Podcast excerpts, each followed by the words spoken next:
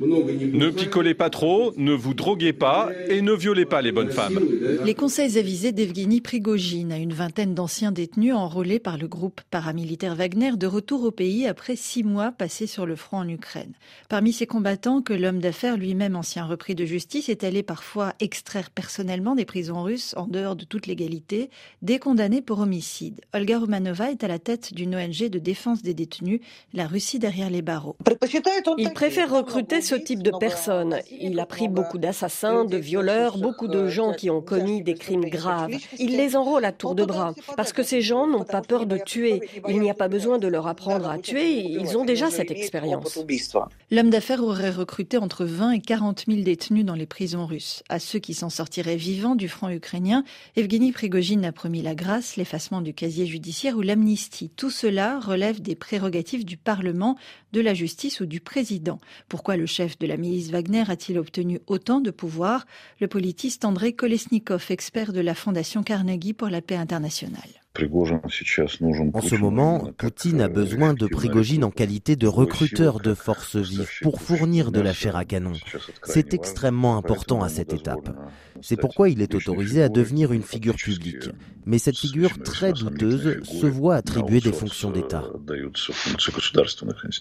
S'il a longtemps caché ses liens avec Wagner, Evgeny Prigogine a reconnu en septembre avoir fondé le groupe. L'oligarque aux méthodes brutales se distingue par ses critiques acerbes du commandement militaire russe. Il avait même obtenu la tête d'Alexandre Lapine, rendu responsable de la désastreuse retraite de Kharkiv. Mais le vent a tourné, le colonel général a été nommé chef d'état-major des forces terrestres russes et le général Surovikin, qui avait ses faveurs, a été rétrogradé. Olga Romanova y voit un message. Sa cote a fortement chuté aux yeux de Poutine. Il a franchi certaines limites. Je pense même qu'il s'agit de la vidéo dont Prigogine a reconnu qu'elle venait de ses hommes et dans laquelle ces mercenaires interpellent le chef d'état-major de l'armée, le général Gerasimov, en utilisant des mots obscènes à son adresse.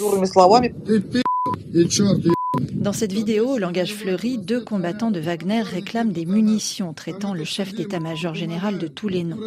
Dans un message audio publié par le service de presse de son groupe Concorde, Yevgeny Prigogine cautionne la vidéo. Lorsque tu es assis dans un bureau bien chauffé, tu ne peux pas entendre les problèmes de la ligne de front. Le chef cuisinier de Poutine cherche-t-il à renforcer son envergure politique en Russie par des succès militaires en Ukraine?